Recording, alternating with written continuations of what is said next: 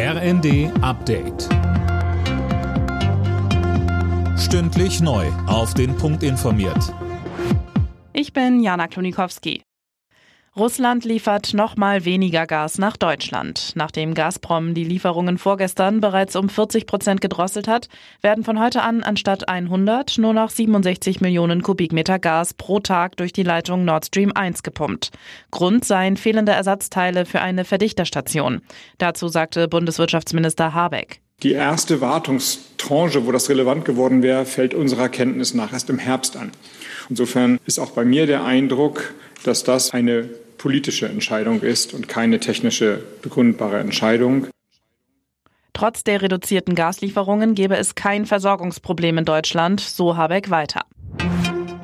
Die USA haben der Ukraine weitere Waffenlieferungen in Aussicht gestellt. Neben den USA wollen Deutschland und Großbritannien mehrfach Raketenwerfer und Munition liefern. Die Ukraine stehe vor einem entscheidenden Moment auf dem Schlachtfeld, so US-Verteidigungsminister Austin. Bei den Gipfeln von G7 und NATO Ende Juni wird auch der ukrainische Präsident Zelensky dabei sein. Wie er bei Twitter mitteilte, habe Zelensky die Einladungen von Kanzler Scholz und NATO-Generalsekretär Stoltenberg erhalten. Unklar ist, ob Zelensky persönlich anreist oder zugeschaltet wird. Dem Influencer Finn Kliman droht ein Strafverfahren.